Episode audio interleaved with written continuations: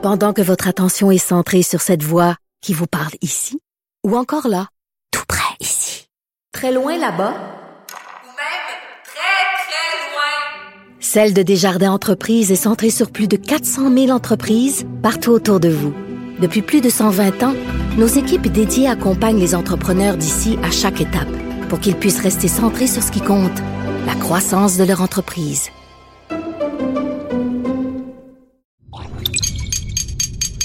Cube Radio. Il connaît tous les dessous de la politique. L'économie, la santé, le transport. Antoine Robitaille. Là-haut sur la colline. Cube Radio. C'est vendredi quand même, alors bon vendredi. Aujourd'hui, à la haut sur la colline en quarantaine, Mégane Perry-Bélançon, la députée de Gaspé du Parti québécois, nous parle du dilemme de la Gaspésie. Et c'est tout un dilemme. Avoir une saison touristique, ah oui, accueillir des gens donc, ou continuer de se protéger de la COVID en refusant les visiteurs étrangers.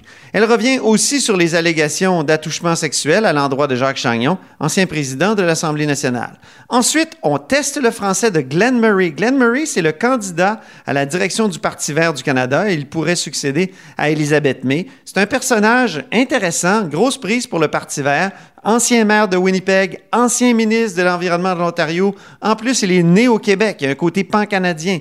Il a étudié à Concordia, entre autres. Il pourrait changer la donne pour la gauche au palier fédéral. Mais d'abord, mais d'abord, il y a un barbu au bout du fil. C'est pas moi qui dis ça, c'est mon tonton Thomas. Y a sa barbe qui pique un peu, y a des grosses taches sur son bleu, mais tonton l'air de rien, a de l'or dans les mains. Au bout du fil, il y a Thomas Mulcair. On est vendredi. C'est le dialogue des barbus. Bonjour. Allô, Antoine. Alors, euh, tu veux nous parler de d'abord de, de- de François Legault, qui, qui est peut-être un socialiste en herbe? Ben oui, camarade Legault qui, mine de rien, vient à Montréal puis décide qu'il veut nationaliser les CHSLD. Euh, Jagmeet Singh, François Legault, même combat. Parce Ben que oui. M. Singh a fait exactement la même recommandation. T'aurais dû essayer de le recruter euh, pour le NPD? Il aurait fait un très bon ministre des Finances. Moi aussi, je voulais équilibrer les dépenses publiques. Mais, Oui, oui, euh, ça, c'est ton petit côté Thatcher. Oui, OK. C'est ça. Mais euh, François Legault, euh, ça surprend beaucoup parce que c'est presque une distraction. J'ai eu l'occasion d'écrire un papier là-dessus dans, dans le- la revue Maclean's euh, cette semaine. Oui. Le problème qu'on a bien identifié au Québec, puis que ce soit Dr. Arruda, ministre McCann, ministre Blais on- en ont parlé, c'est qu'on laissait des gens non testés se promener d'un CHSLD à un autre. Ben Même oui. s'ils étaient asymptomatiques, ils avaient souvent attrapé la COVID et voilà, on a eu des éclosions puis des histoires d'horreur. Alors, c'est pas le fait d'être un centre privé ou un centre public, puis il faut vraiment pas connaître ça pour pas comprendre que beaucoup des privés vendent des places Ouais. au public. C'est-à-dire, ma maman est dans un- une résidence privée, dans une, une chambre de CHSLD parce que dans la place où elle habite, les CLSC ont dit, ben, nous, on a besoin de place, on n'en a pas assez dans, dans le public. Donc, ils achètent des lits, puis ça coûte moins cher au gouvernement, tout le monde trouve son compte. Donc, c'est une distraction pour moi. C'est une manière de, de faire distraction de la réalité de la crise qu'on vit, qui est la responsabilité du gouvernement. La base, Mhm. Antoine, c'est pas une question de privé-public Ah non? si on si on n'inspecte pas, que ce soit privé ou public, ça va être pourri pareil. Et le problème, c'est que le gouvernement dit inspecter aux trois ans les CHSLD, mais ils ne le font même pas. Oui, oui, ça c'est vrai. Mais ils font de plus depuis que la CAQ est en place. Oui, il faut toujours donner ça. Et Marguerite Blais, c'est c'est authentique son truc. Moi, j'étais le premier Canadien élu au conseil d'administration de l'organisme de réglementation des professions aux États-Unis. J'étais à l'époque président de l'Office des professions et il y avait plus de similitudes que de différences. Qu'est-ce qu'on réglementait et ainsi de suite. Il y a une chose qui m'a frappé. Il y avait un secteur où il y avait une vraie différence, c'était l'inspection de ce que les Américains appellent des nursing homes, des résidences de soins de longue durée. Oui, oui. Ça m'a frappé parce que les Américains traitaient ça comme du law enforcement. Ils rentraient. Il y avait eu des histoires d'horreur et dorénavant, si tu avais un permis pour opérer un centre comme ça, il fallait que tu te tiennes à carreau. Ils allaient t'inspecter à n'en plus finir. Il fallait que tu montes patte blanche à chaque fois. Puis s'il y avait le moindre coche mal taillé, bang, tu perdais ton permis pour opérer. Ici au Québec, on n'a pas ça. les gens ne sont pas inspectés d'une manière générale. Ah oui. Il y a une vieille blague qui dit au Québec, les règles sont plutôt considérées comme des suggestions. Et c'est ce qu'on a vu tragiquement aujourd'hui à Québec. On a vu cet énorme CHSLD attenant à l'hôpital général à Québec. Plus de 250 lits. Il y a quelqu'un qui faisait de la musique, qui se promenait comme bénévole. Les gens venaient à la fenêtre des différents CHSLD. Oups, il arrive là. Il y a huit jours, le 7 mai. Et tout d'un coup, les employés avaient décidé d'amener les résidents dehors parce qu'il faisait 15 degrés. C'est c'est la première belle journée. Qu'est-ce qu'on apprend aujourd'hui? Il y a une éclosion de COVID-19 dans cette résidence. Ah oui. 14, 14 résidents qui sont atteints déjà confirmés et deux membres du personnel. Alors, c'est pas une question d'avoir des règles. On peut avoir toutes les règles du monde, mais si on les applique pas, ce que les Américains appellent enforcement, là, law Mhm. enforcement, ben, c'est des paroles en l'air, c'est des vœux pieux. Et c'est ça la racine du problème. Pas une question de qui en est propriétaire, c'est est-ce que la personne responsable de faire appliquer les lois, c'est-à-dire le gouvernement, fait sa job. Et ici, de toute évidence, c'est pas le cas. OK. Euh, donc, euh, dans cet article de McLean's aussi, euh, tu développes pas mal sur, euh, sur l'historique, là, et, et- tu, et tu dis que c'est vraiment. ça aurait pu être prévenu, là. Ça, c'est pas prévenu, mais ça aurait pu être Empêché. empêché, c'est ça. On, on aurait pu vous- beaucoup mieux faire cette, cette gestion-là des, des, des CHSLD. Oui, puis je donne l'exemple de Colombie-Britannique, où la personne qui joue le rôle d'Horatio Arruda s'appelle Dr. Bonnie Henry. Elle, dès la fin du mois de mars, les rapports commencent à arriver de l'Europe. Faites très attention, parce que l'Europe était quelques semaines avant nous, là, ils avaient plus d'informations. Faites très attention, on vient de constater, puis on a prouvé que le vecteur inattendu, c'était les employés du secteur de la santé qui se promenaient d'un site à un autre. Ça n'a pas pris plus pour Bonnie Henry d'éditer une règle tout de suite, parce que quand elle parle, c'est déjà une loi ça. même si ça prend deux ou trois jours pour le publier. Donc, elle a édicté une règle qui a été publiée le 27 mars, disant c'est fini, ça c'est interdit. L'Ontario a pris deux semaines de plus, mais ils ont fait le- leur règle le 14 avril. Nous, on en a parlé. Nos ministres, Dr. Arruda, les deux ministres, Blais et McCann, et même euh, Premier ministre Legault, en ont parlé depuis le 1er avril, mais ils n'ont jamais rien fait. Ils ont dit oui, on, on va, on va dire qu'il faut arrêter ça. Mais les, les grands Mais gestionnaires... on peut sont pas parce qu'il manque, probablement parce qu'il Eh manque oui, de. C'est ça le cercle, vi- cercle vicieux. C'est ça. puisqu'on avait attendu. Il manque de personnel, manquait oui. trop de monde. Donc, c'était encore une fois, ils disaient, oui, oui, il faut faire ça, mais ils savaient très bien qu'il n'y avait pas de règles au Québec. TVA a fait un très bon travail. Ils ont montré, euh, à la mi-avril, ils ont montré qu'on avait des cas, papier à l'appui, là, des documents, que telle personne qui était dans un centre qui était libre de COVID-19 était ordonnée d'aller travailler dans un autre qui était infesté, puis et ainsi de suite de faire l'aller-retour. Mais devinez quoi, l'autre est devenu infesté aussitôt. Ah parce ça. que beaucoup de ces gens-là se présentaient sans symptômes. Il y a eu une anecdote cette semaine, c'est plus qu'une anecdote, c'est un cas réel, mais c'est une jeune infirmière qui travaillait dans le centre, euh, le, le CHSLD privé Heron à Dorval. Ouais. Le premier vrai, vrai, la première vraie histoire d'horreur qu'on a connue. Et elle, donc, travaillait dorénavant à une autre place. Et elle a demandé d'être testée. On lui a dit, as-tu des sym- symptômes? Elle dit non. Elle dit, ben, t'as pas besoin d'être testée, va travailler. Elle est retournée pour être testée, puis elle a dit, oui, oui, oui, j'ai de la fièvre, j'ai des symptômes. Elle a menti pour être testée. On la teste, elle était positive, elle avait le COVID-19, mais elle était asymptomatique, elle n'avait pas de symptômes. Ah oui. Donc, c'est dire, et c'est seulement hier que la CSN a émis un communiqué disant qu'il s'était entendu avec l'employeur, que dorénavant, les employés dans la santé seront testés. On est la mi-mai et on vient juste d'annoncer qu'ils seront testés. Alors, il y a eu des défaillances à la base qui n'ont rien à voir avec le public ou le privé. Non, c'est ça. Hein? Mais quand même, on a beaucoup de résidences privées. Euh, Régent Hébert me disait qu'on on se distingue de, de cette façon-là chez nous. On a beaucoup de résidences privées et là-dessus, M. Legault a toujours raison quand il mentionne. Nous sommes la juridiction en Amérique du Nord où les gens placent leurs parents le plus souvent en résidence. Hmm. Ici, c'est c'est juste une, une habitude. On- les, les aînés finissent euh, en, en résidence, que ce soit privé ou public.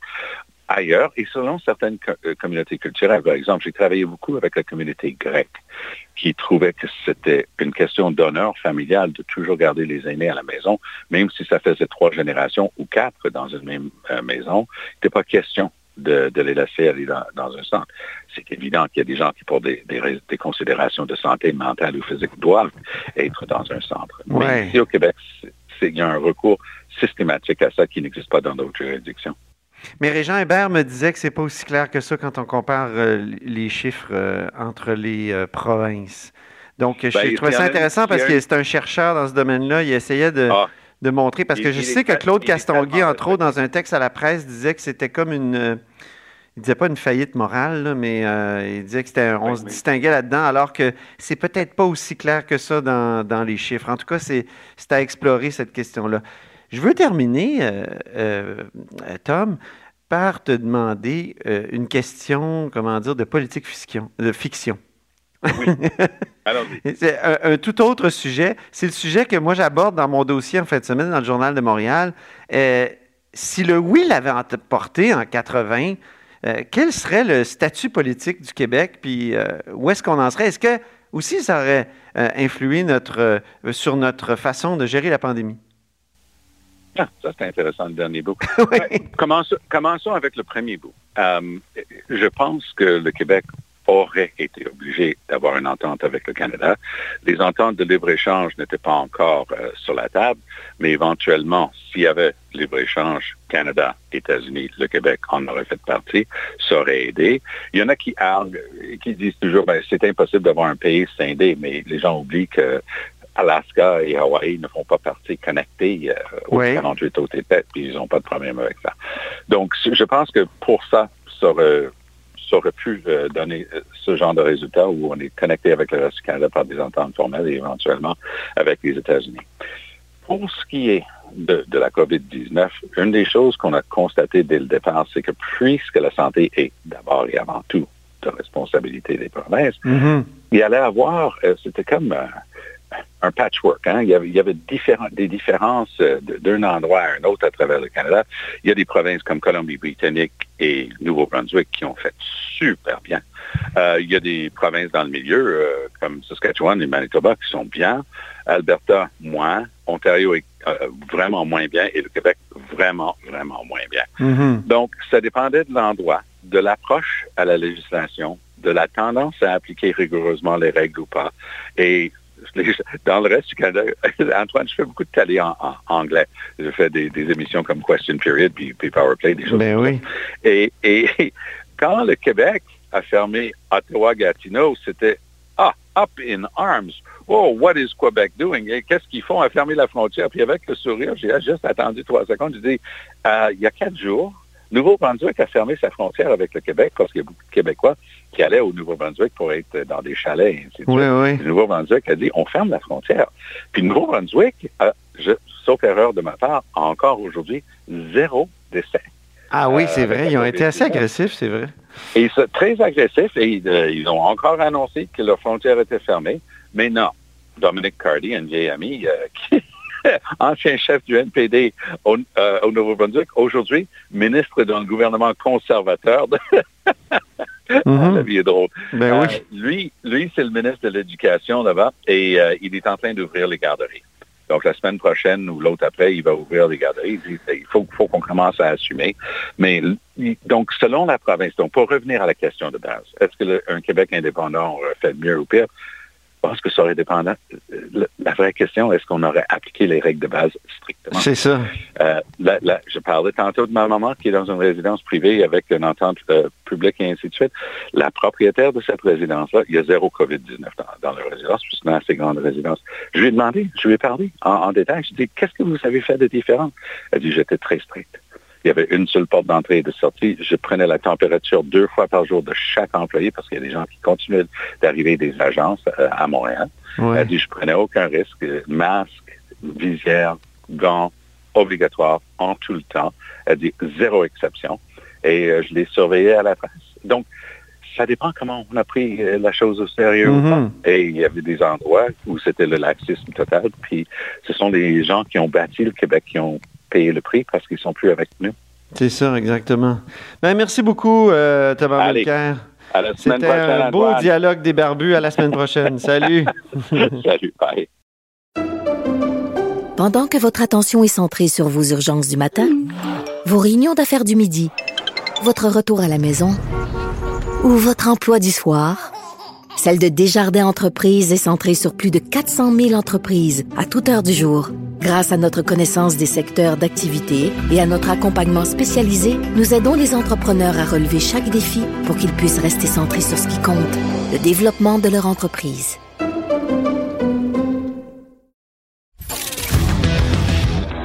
Là-haut sur la colline. Une entrée privilégiée dans le Parlement. Cube Radio. Au bout du fil, il y a Mégane Perry-Belançon. Bonjour. Bonjour. Députée de Gaspé et porte-parole de plein d'affaires, dont culture et communication et tourisme. Et là, ben, Mégane, est-ce que euh, la Gaspésie va, va rouvrir le 18, euh, donc va accueillir les, les- les étrangers à partir du 18 mai comme prévu? Écoutez, ça c'est le sujet euh, qui, euh, qui est le plus discuté là présentement dans la région, la levée du euh, 18 mai. Euh, on voit de plus en plus de gens là publiquement sortir, des élus municipaux, des, intervenants de la santé. Le 6 de la Gaspésie vient tout juste de faire une, une résolution là euh, qui demande euh, un prolongement de deux semaines comme ça a été fait euh, sur la côte nord. Euh, donc, de- de- d'ouvrir, de, se donner un petit peu plus de temps, de marge de manœuvre pour gérer le déconfinement à l'interne avant Ouais. de recevoir une masse de touristes. Mais je vous dirais que c'est aussi parce qu'on n'a pas de plan touristique d'annoncer. Donc, pour le moment, de, pouvoir donner le, le feu vert aux gens de d'autres régions, euh, ben c'est ça, c'est ça qui est discuté présentement, là, la, la précipitation euh, à lever les barrages. Alors, on aura une saison touristique, mais pour le moment, ce qu'on entend de plus en plus dans la région, c'est des gens qui demandent à ce qu'il y ait un deux semaines de plus pour juste gérer euh, le retour en classe, retour dans les commerces euh, et, et le secteur de la pêche. Hein, vous vous Ben êtes oui. euh, quelqu'un qui, qui apprécie beaucoup la pêche. On s'en est déjà parlé en ondes. Oui. Alors ça, ben dans les usines, il y a, une- ça grouille de monde présentement. La Ah oui? saison bat de son plein. Hey, mais des usines de traitement de poissons, est-ce que c'est comme les usines d'écarissage? Là? On a vu chez Cargill, euh, y, y y il y a eu beaucoup de cas. Donc, parce qu'il y a de la proximité, est-ce que c'est un peu le même, la même problématique? Il y a eu un problème de ce niveau-là. Là. Au début, euh, il y a eu euh, bon euh, une petite éclosion dans une des usines euh, chez nous, la transformation du crabe. Ah Mais oui? euh, ça a été, euh, ça a été euh, stabilisé très rapidement. Ils ont fermé les portes. euh, ils ont été capables de, de recontacter là, tous les gens qui avaient été en contact avec cette personne-là. Donc, ça s'est vraiment stabilisé rapidement. Mais c'est là qu'on a vu à quel point c'est euh, fragile.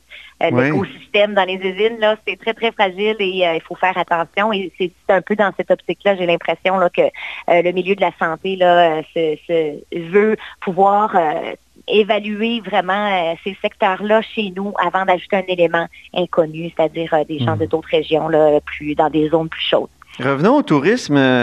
J'imagine que la Gaspésie est tiraillée entre le besoin absolu d'accueillir des gens pour l'industrie touristique, mais en même temps, la peur du virus. Vous, Mégane, est-ce que vous penchez plus vers la peur ou le besoin d'accueillir? Ben en fait, euh, on fait toujours de la promotion à l'intérieur du Québec pour euh, accueillir ces gens-là, euh, leur dire de venir nous voir. Alors, ça serait dommage qu'on ait un discours qui est complètement à l'opposé là pour pour ce qui est de cet été. Je pense que quand on aura une meilleure idée du plan de la ministre du Tourisme parce qu'aujourd'hui, en commission virtuelle, euh, on a eu encore très peu de réponses et même qu'elle ne pouvait pas me chiffrer quels seront les besoins, besoins de liquidité, euh, ce sera à quelle hauteur est-ce qu'on aura besoin de financer l'industrie touristique et donc ça veut dire qu'il n'y a pas de discussion présentement avec ses collègues euh, euh, bon euh, euh, aux finances et tout ça. Alors euh, c'est c'est euh, un petit peu préoccupant parce que nos, euh, acteurs touristiques euh, on bénéficie, nous, c'est vraiment beaucoup la clientèle internationale là, euh, dans certains secteurs comme la pêche au saumon, par exemple. C'est beaucoup des Américains qui euh, ont un portefeuille, qui euh, des gens qui dépensent plus que des Québécois qui vont venir pour des périodes plus courtes.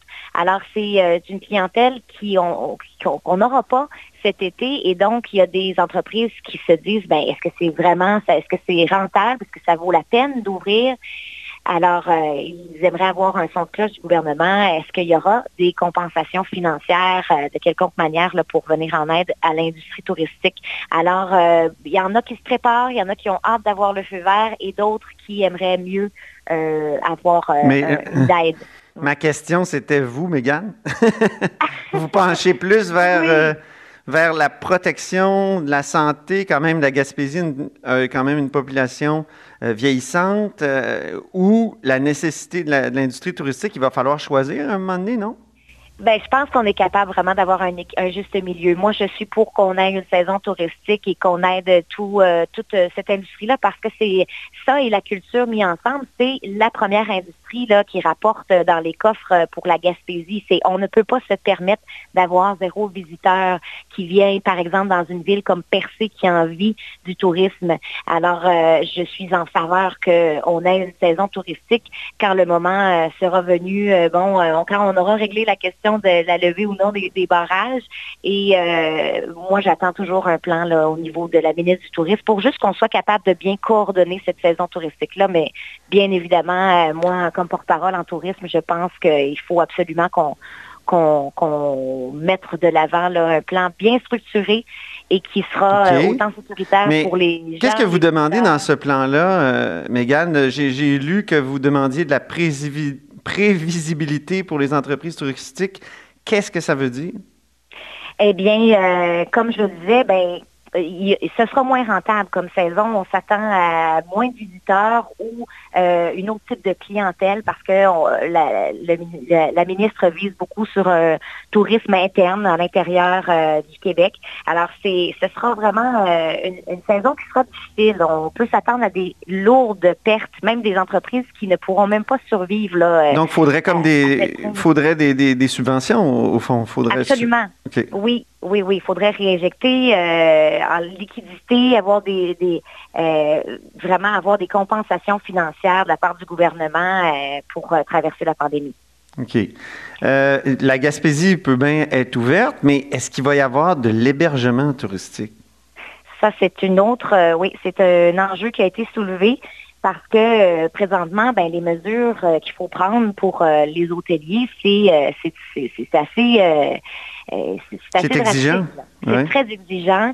Euh, pas de ménage aussi régulier là quand on a un client pour plus de, de, de nuit, euh, là, euh, quand on, on loue une chambre, eh bien après ça, il faut attendre quelques jours pour pouvoir la relouer dans certains établissements, de ce que j'ai compris là présentement, avec les mesures actuelles. Alors, si c'est comme ça pour tout l'été, eh bien, il y a des hôteliers qui euh, rentreront pas là, dans leur argent euh, à la fin de l'été.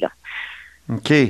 Mm, mm. Donc, euh, ça va vraiment être une saison touristique, euh, s'il y en a une, à- qui, qui sera bizarre. Parce que les, gens, mettons quelqu'un de Montréal qui arrive, euh, il peut, il, il va être accueilli par un hôtelier qui va avoir une visière ou quoi? C'est oui, ben c'est des questions qu'on a posées ce matin. Les mesures sanitaires, on s'attend à quoi? Est-ce qu'on peut avoir une idée? Puis euh, on a eu, euh, on n'a pas eu de réponse à, à ce niveau-là là, de, que- de qu'est-ce que ça aura l'air. On nous a parlé d'un un guide du bon touriste. Là, ça a été, euh, ça a été soulevé par la ministre. On va essayer de mettre en application euh, des mesures sanitaires, mais rien de concret pour le moment. Est-ce que les campings vont être ouverts? Ça a été une question euh, très, très discutée euh, encore aujourd'hui et euh, pas de son de cloche sur une date ou et, de quelle façon ça, ça sera mis en place. Donc, pour l'instant, là, c'est pas très rassurant pour, pour l'industrie. OK. Donc, on est dans le flou, au fond. On est encore dans le flou, un peu comme en culture, là, euh, qui avait aussi des demandes la semaine dernière, les diffuseurs culturels. Tu sais, c'est très, euh, c'est très complémentaire, hein, ces deux euh, secteurs-là. Et euh, ben, il y a beaucoup d'activités qui sont normalement des activités culturelles, mais qui sont consommées par euh, les touristes. Et ce sont les deux plans encore auxquels on n'a pas très, très peu d'éclaircissements là, sur la mise en œuvre. Parlons d'un tout autre sujet sur lequel vous êtes intervenu plus tôt. Euh, Jacques Chagnon, donc l'ancien président de l'Assemblée nationale, euh, donc il y a une députée belge qui l'a accusé d'avoir euh, fait des attouchements sexuels. Vous, vous avez déclaré il faut que l'Assemblée nationale se penche sur ces allégations-là. Où est-ce que ça en est? On a eu une rencontre avec le comité zéro harcèlement de l'Assemblée nationale. Et euh, ça a été bon, ça a été abordé puisque c'était le but de la rencontre là. Et euh, de ce que de ce qu'on m'a dit, de ce que j'en comprends là, Oui. euh, c'est que effectivement le comité est là pour gérer des plaintes. Alors s'il n'y a pas de plainte, euh, les membres n'ont pas à se prononcer là sur euh, sur euh, sur le cas. Il faut pas y aller au cas par cas. Il faut qu'on puisse avoir des données. On peut pas aller simplement sur des, des, euh, des, des- pas des rumeurs, parce que là, ça venait effectivement de la, de la personne en cause, là. Mais euh, de ce que j'ai compris, les membres de ce comité-là, finalement, sont là plus d'un point de vue administratif, je dirais, euh, pour la gestion de plaintes. Et Donc, il n'y aura pas d'enquête de l'Assemblée nationale sur ces allégations? Ça n'a pas été demandé du comité et euh, oui, l'Assemblée nationale a finalement euh, refusé de de- de- d'ouvrir une enquête et a seulement réitéré qu'il n'y avait pas de place à, ce- à- à- à des gestes comme ceux-ci, là, comme ceux des allégations, euh, Des gestes présumés, oui. des gestes présumés, exactement. Mais Alors, vous disiez que euh, l'Assemblée nationale a le devoir euh, de maintenir un milieu de travail exemplaire. Est-ce que, l'Assemblée nationale fait son, fait son devoir en- finalement en passant l'éponge, en disant que c'est pas de sa responsabilité? Écoutez, c'est, quand même, euh, une réflexion à, faire euh, de, se, dire on s'est doté de, d'un environnement qui est sain, euh, de, de- d'un comité qui s'en assure aussi. Euh, il faut que ce soit, euh, faut que, faut que ce soit concret là, ce qui se passe dans ces comités-là pour moi. Alors, euh, je vous dirais que j'ai eu des, des- des discussions, euh, j'ai euh, exposé mon point de vue sur, ce, sur cet enjeu-là et j'aurais aimé que ça, qu'il y ait une suite là, à ça, mais Oui. euh, je comprends que ce n'est Vous pas êtes déçu? à partir du comité. Ben, dans un sens, euh, moi j'ai fait ma demande, je prends acte de la décision, mais euh, j'en- aurais pas, euh, j'aurais pas pris cette décision-là, euh, OK. avoir été le président de l'Assemblée nationale. Vous auriez préféré que ça aille plus loin, alors? Ben oui, qu'on fasse la lumière au moins là avec les, les gens, une, enquête en l'interne sans demander là quelque chose de, de- de très gros là. Mhm. Je pense qu'on aurait pu au moins là aller chercher euh, toute l'information nécessaire pour ensuite clore le dossier là. euh. Mais pour vous, est-ce que c'est un dossier qui est clos ou vous allez relancer le- votre demande? Pour le pour l'instant, comme je vous dis, j'ai pris acte euh, de cette décision-là de l'Assemblée nationale. Pour moi, ben, je suis porte-parole en condition féminine aussi. Alors, euh, euh, j'ai deux chapeaux importants pour moi pour euh, en faire une promotion là, de, de, de, de zéro harcèlement. Pour moi, c'est fondamental. et il faut que cette culture-là, en 2020, elle soit bien... bien en œuvre, là, bien en place euh, à l'Assemblée nationale. Alors, j'ai posé mes questions et euh, c'est à l'Assemblée nationale de finalement euh, prendre la décision au final. Alors, euh, Très bien. Merci beaucoup, Mégane Perry-Mélenchon. ça m'a fait grand plaisir. Mégane Perry-Mélenchon est députée de Gaspé et porte-parole du troisième groupe d'opposition de plein de choses, dont le tourisme, la culture et les communications. Vous êtes à l'écoute de là-haut sur la colline. Pendant que votre attention est centrée sur cette voix qui vous parle ici, ou encore là, tout près très loin là-bas, Ou même très, très loin. Celle de Desjardins Entreprises est centrée sur plus de 400 000 entreprises partout autour de vous. Depuis plus de 120 ans, nos équipes dédiées accompagnent les entrepreneurs d'ici à chaque étape pour qu'ils puissent rester centrés sur ce qui compte, la croissance de leur entreprise.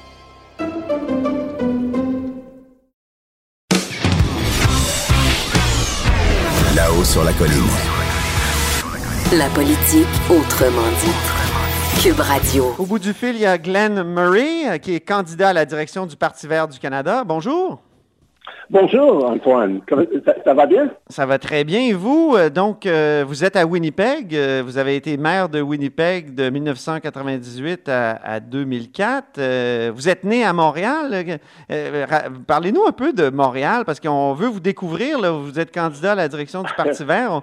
On ne vous connaît pas tellement au Québec. Je sais qu'il y a des gens qui vous connaissent bien. David Hortel, par exemple, l'ancien ministre de l'Environnement. Il y a To- Tom Mulcair aussi m'a parlé de vous.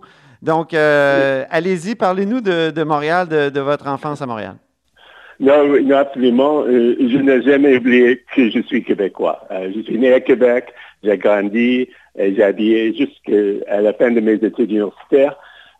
J'ai milité dans le, le mouvement municipal, dans le rassemblement de citoyens citoyens de Montréal quand je suis très jeune. Mon Ah oui, première. Pr- première expérience euh, dans les politiques euh, avec l'équipe à 7 ans de Jean Doré, toute la gang-là. Et euh, euh, j'ai milité, je suis, euh, à 7 ans, je suis euh, le euh, président de l'association étudiante euh, étudiante à l'Université Concordia et je suis l'exécutif de l'Association nationale des étudiants étudiantes du Québec. Un mouvement très gauchiste. Je, quand je suis très, très jeune, et, j'ai organisé une, grève pour, pour se poser les, les, les augmentations des, des frais scolaires dans le système du Québec. Oui.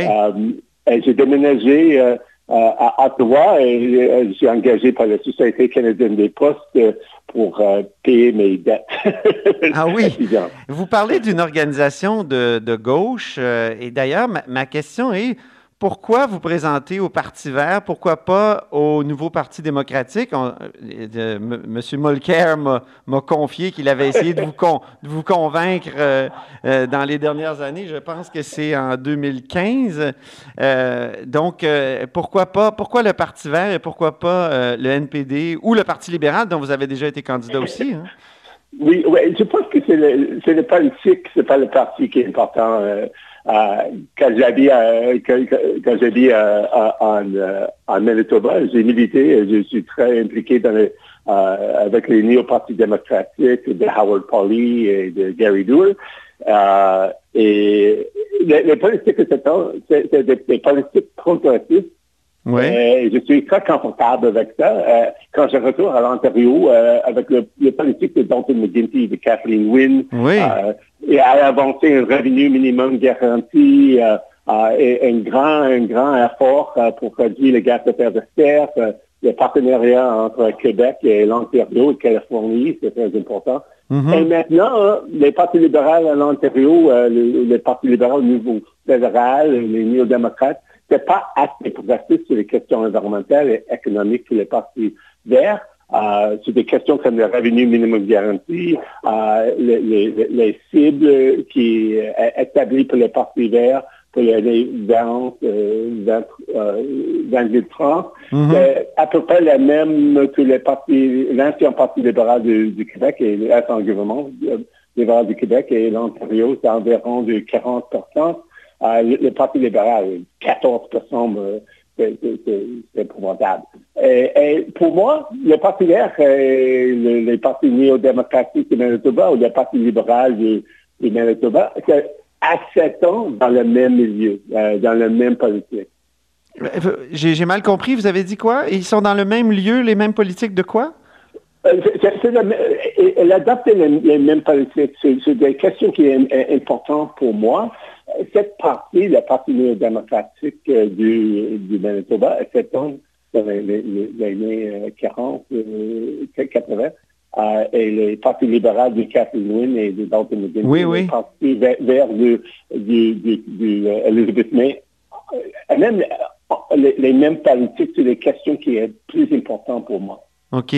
Vous avez été ministre de Kathleen Wynne, justement. Vous avez mis en place euh, la bourse du carbone euh, en Ontario. Bon, ça, ça a été euh, évidemment euh, annulé par la décision de, Doug Ford après. Et si vous arrivez à la tête du Parti vert, est-ce que vous allez prôner l'adoption de la bourse du carbone partout au Canada?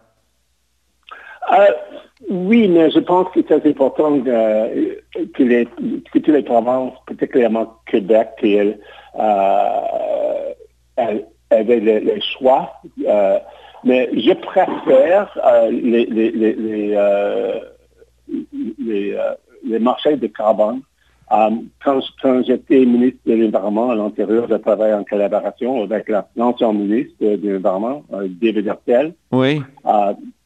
et et, nous créer un, partenariat qui est très fort. Euh, mais il y avait un peu de concurrence entre nous. Une semaine après que l'Ontario a annoncé un objectif d'une réduction des gaz à effet de serre pour euh, 20, 2030 euh, de 37 années. Mon ami euh, David Hurtel a annoncé un objectif de 37,5 et, et, et, il y a des compétitions entre la province qui est, et, des relations entre les provinces qui est très, qui est très important, mais si les, les, les, les, provinces ne participent pas dans les programmes nationaux au niveau canadien, je pense qu'il est important pour le gouvernement canadien de continuer avec une impôt euh, ou, ou de, une autre prix sur le, le carbone pour, pour réduire les gaz à effet de serre.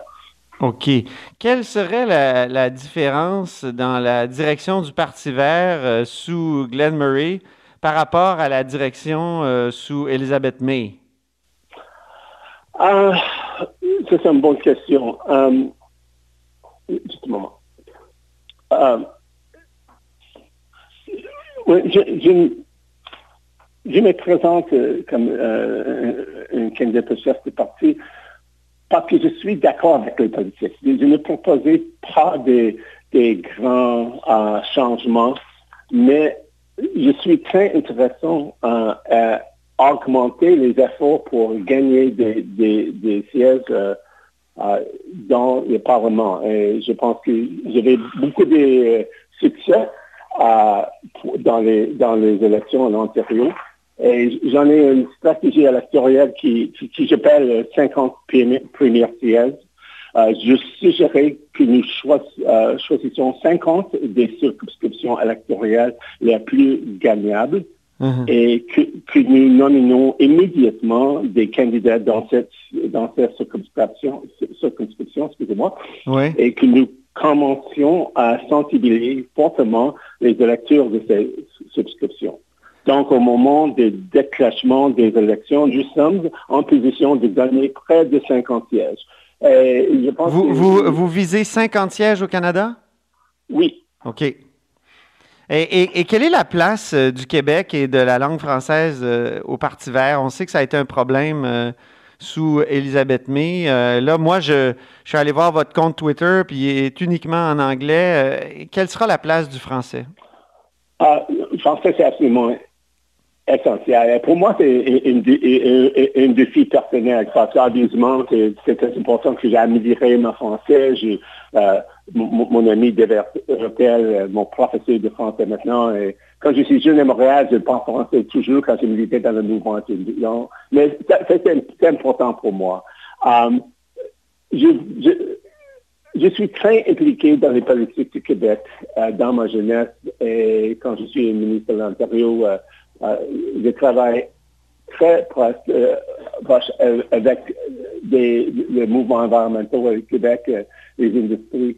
Je, pense que c'est une opportunité pour engager ces leaders du secteur privé, de le, le mouvement environnemental, euh, pour engager euh, qu'ils donnent une discussion pour euh, le développement d'une partie vert au Québec qui est plus fort, qui est plus engagé, qui respecte les cultures et les différences euh, de le du Québec. Euh, les Québécois est le leader maintenant au Canada dans, le, dans les affaires pour réduire les gaz de fer de serre. J'avais beaucoup de respect pour euh, les, les, politiques euh, de le Parti libéral et de le Parti québec pour continuer cet effort maintenant.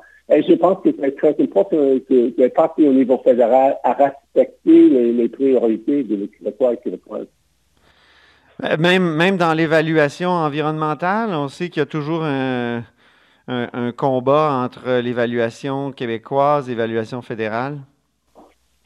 Ah oui, euh, mais la réalité en Canada, c'est l'autonomie de la reconnaissance du Québec comme une nation au Canada. Mm -hmm. C'est très important que tous les partis fédéraux respectent. J'avais une, une accord, j'ai démontré quand je travaille avec David Hotel et le gouvernement Couillard que je suis très capable de, de créer des partenariats euh, suffisants et importants pour avancer l'agenda euh, pour euh, la lutte contre le changement climatique euh, les, les, les, marchés comment, liés avec mm -hmm. Québec, euh, l'Ontario et Californie.